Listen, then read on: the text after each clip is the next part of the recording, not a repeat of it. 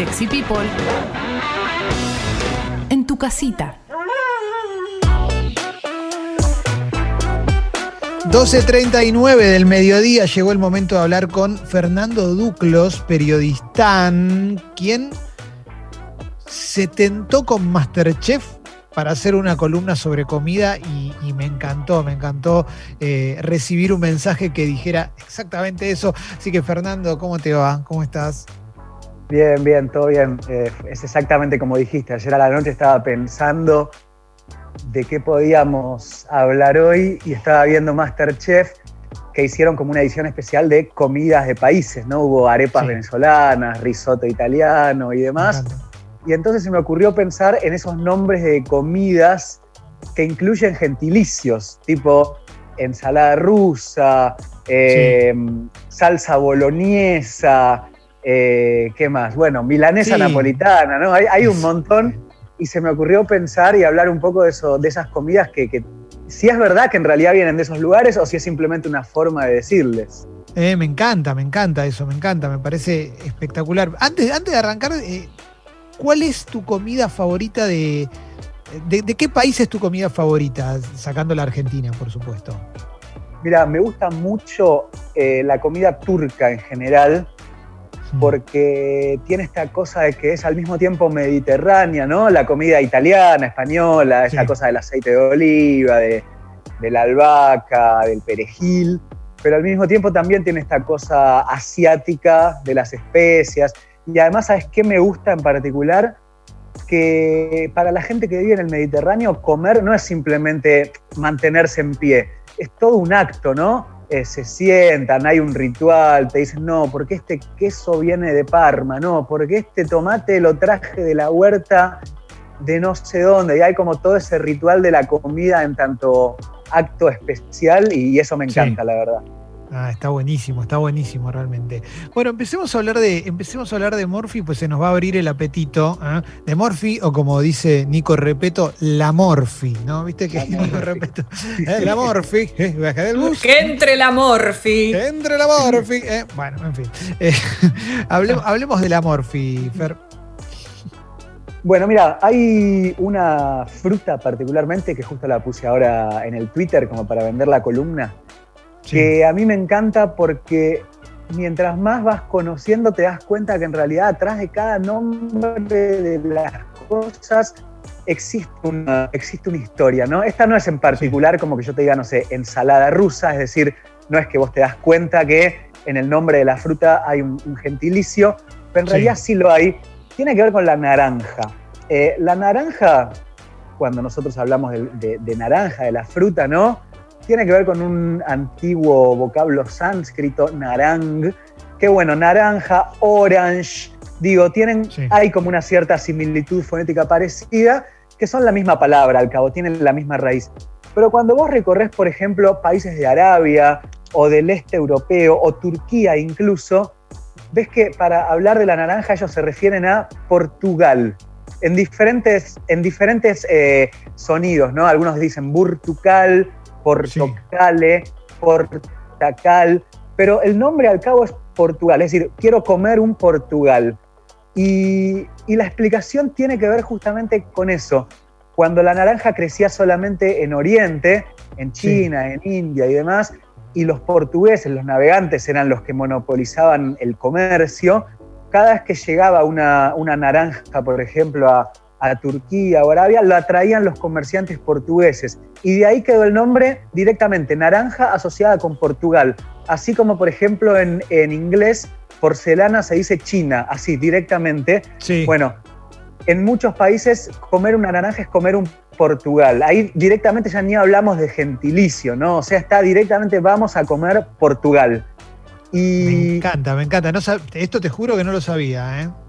Bueno, sí, si vas algún día a Turquía o a Rumania o a Bulgaria, Portocali, Portocali, Portacal.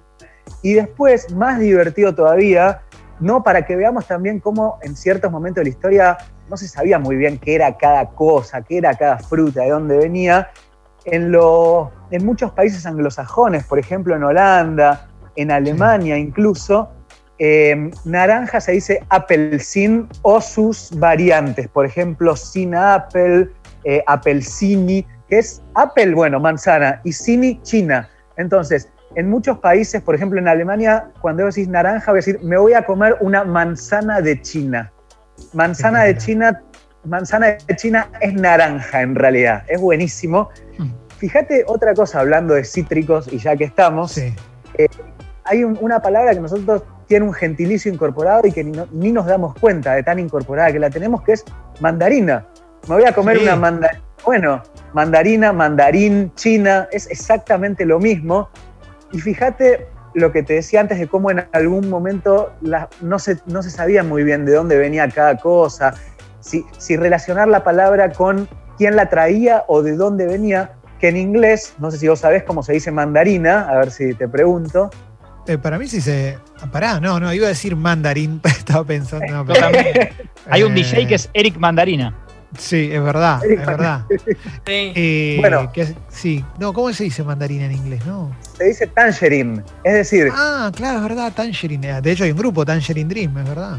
Bueno, y si vos te pones a pensar, tangerine es que viene de Tanger, de la ciudad de Marruecos, que limita con España, que está enfrente, es decir, en diferentes idiomas la misma fruta puede venir de China, mandarina, o de Marruecos, tangerina.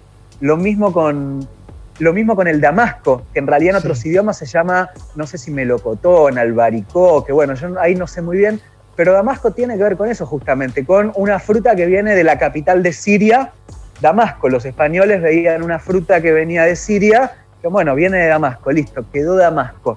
Digo, mandarina, Damasco. Si vos te fijás, por ejemplo, eh, el nombre científico del durazno, Sí. Tipo, pones en Wikipedia durazno, lo primero que te aparece es Prunus persica.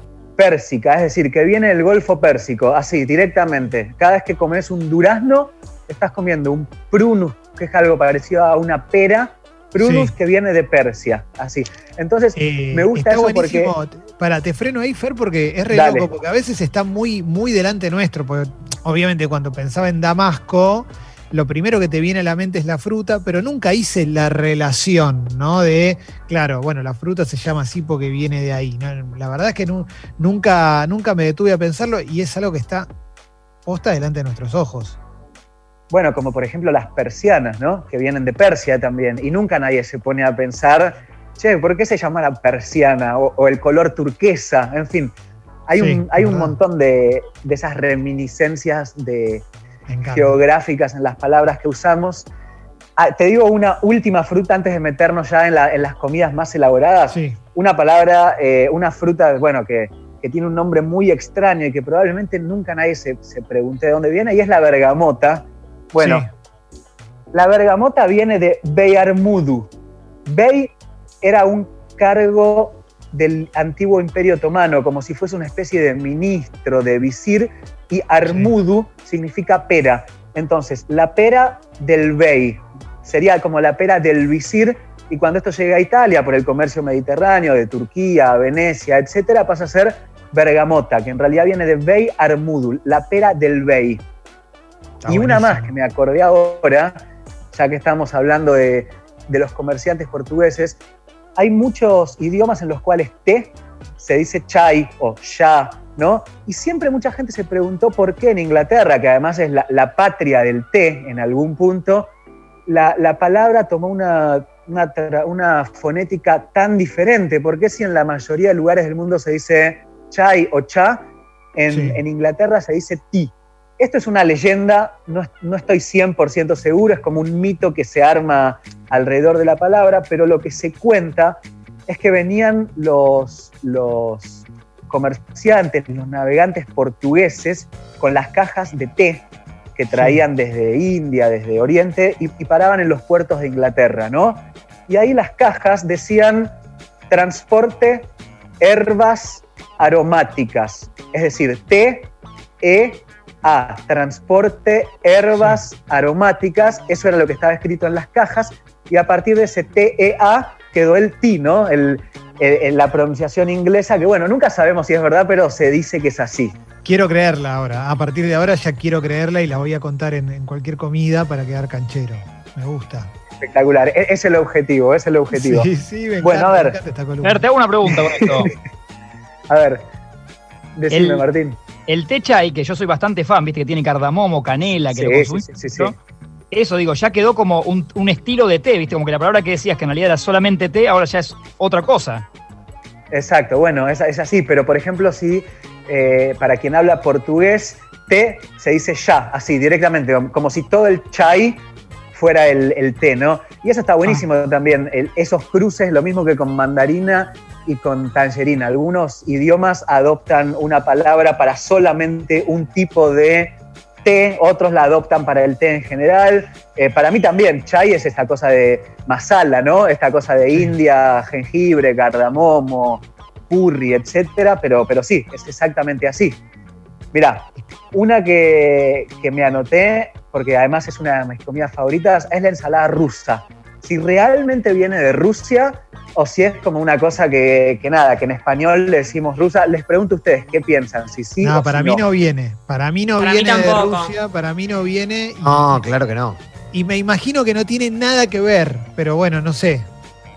Bueno, acá como en todo hay leyendas, ¿no? Eh, digamos, es, es, es completamente, es difícil de decir, estoy 100% seguro, pero lo que pude rastrear en internet es que efectivamente el creador de la ensalada rusa fue un cocinero belga que se llamaba Lucien Olivier, que la inventó en 1864, es decir, la inventó un belga, pero a su vez era un belga que trabajaba en el Hermitage, que era un prestigioso restaurante de Moscú. Es decir, sí es rusa y no es rusa a la vez. El tipo, nada, mezcló, mezcló papa, zanahoria, arveja, algunos le ponen huevo, algunos no, y lo que tiene es que le puso mucha mayonesa, que de hecho es una palabra que también se llama mayonesa porque viene de un lugar en España que se llama Mayón, una isla en Mallorca. Eh, pero el tipo le puso mucha mayonesa y al parecer hay quien dice que le empezaron a llamar ensalada rusa, más allá de que se creó en Moscú, porque el color de la mayonesa, muy blanca, remitía a la nieve.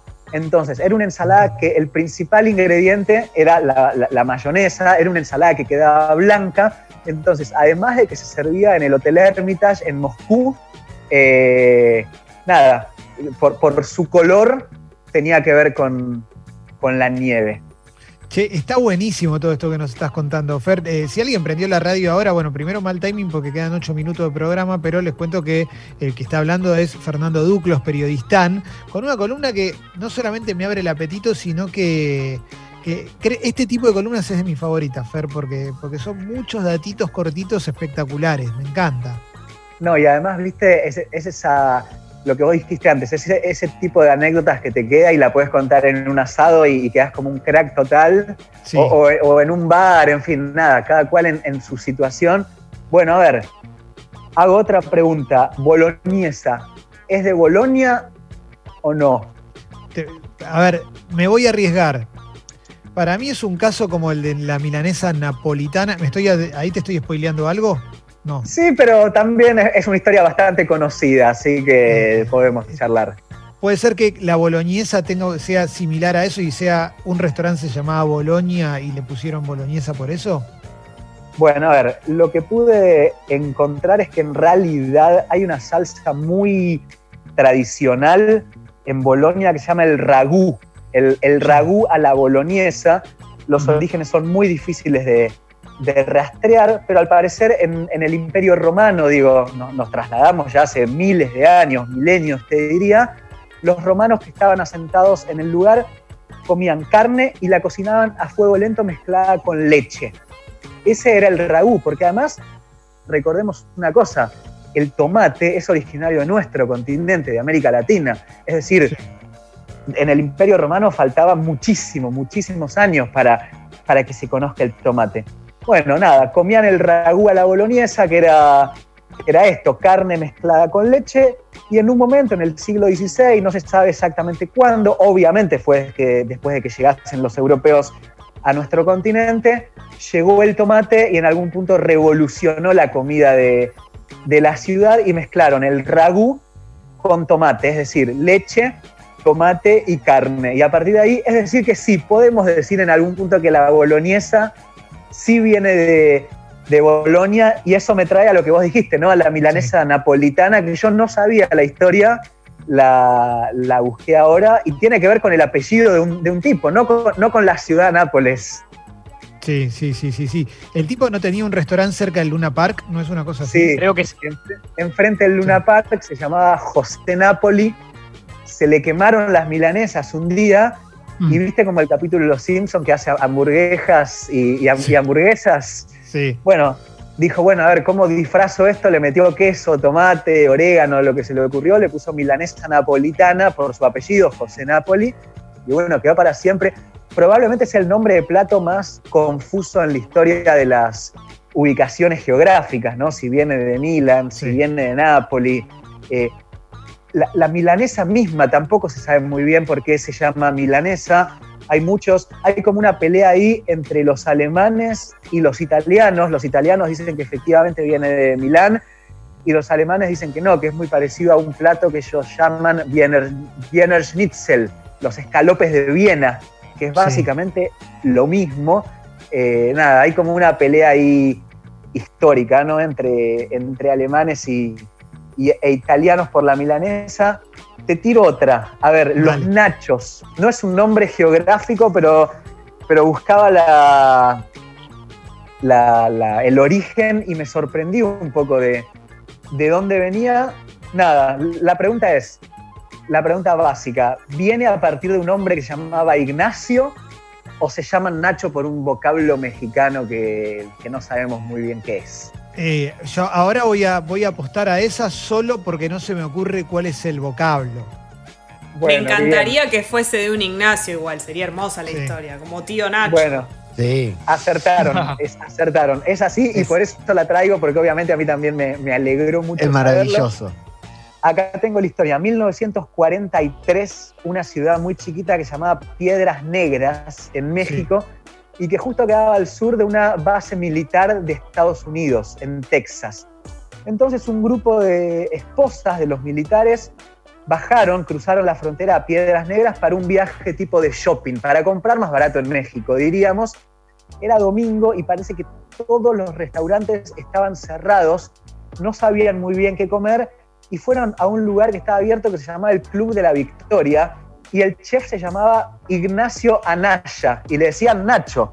Entonces dijo, bueno, las vio desesperadas a las esposas de, los soldados estadounidenses. Dijo, bueno, a ver, ¿qué tengo? Les voy a dar lo que tengo. Y tenía, viste, tomate, palta, pan, no sé qué. Les hizo como unos sanguchitos, obviamente. A las mujeres les encantaron porque además el hambre que tenían se lo elogiaron mucho. Entonces el tipo empezó a vender estos sanguchitos con su nombre, como le decían todos, Nacho. Excelente, excelente, Fer, me encantó. Eh, eh, eh, a ver, te quedaron 20 afuera, ¿no? Seguramente. Me quedaron 20 afuera, pero bueno, podemos, como podemos hacer segunda parte, ¿no? Como venimos haciendo. Tengo, por ejemplo, la Copa Melba en homenaje a una cantante de ópera australiana que se llamaba Nelly Melba, la que hicieron homenajear en Londres, le crearon un plato y quedó la Copa Melba, el, el Me copa, ¿eh? Me gusta mucho la Copa Melba. La probé en Uruguay, la probé en Montevideo, la Copa Melba es algo, algo maravilloso, ¿eh? me parece espectacular. Pero pará, no adelantes más, no adelantes más, Fer, porque quiero segunda parte ahora, quiero postre. Bueno, listo. La, próxima podemos hacerlo incluso con, con algún postre dulce, ¿no? Digo, como para seguir esta onda Masterchef, Bake Off, ahí como para meter eh, historias de, comidas, historias de comidas de gentilicio.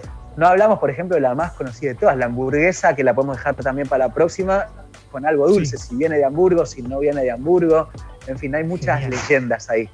Genial, genial. Está buenísimo, está buenísimo. Aparte, Fer, te mereces ya tener preparada la columna de la semana que viene como para, eh, para, bajar un poco el ritmo de laburo de todo lo que estás haciendo ahora en este último tiempo, ¿eh? porque si no lo saben, Fer está en el nuevo canal en IP, ahí está todos los días, pero además tiene su programa y, sin embargo, y sin embargo sigue acá, así que la verdad que para nosotros es un lujazo tenerte. ¿eh?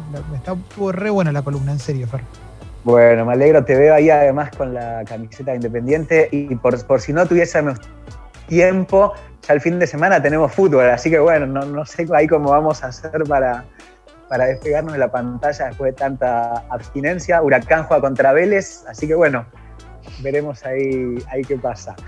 Excelente, excelente, excelente. Sí, sí, sí. Te mando un abrazo grande, Fer. Les mando un abrazo a todos y todas y bueno, hasta el próximo miércoles.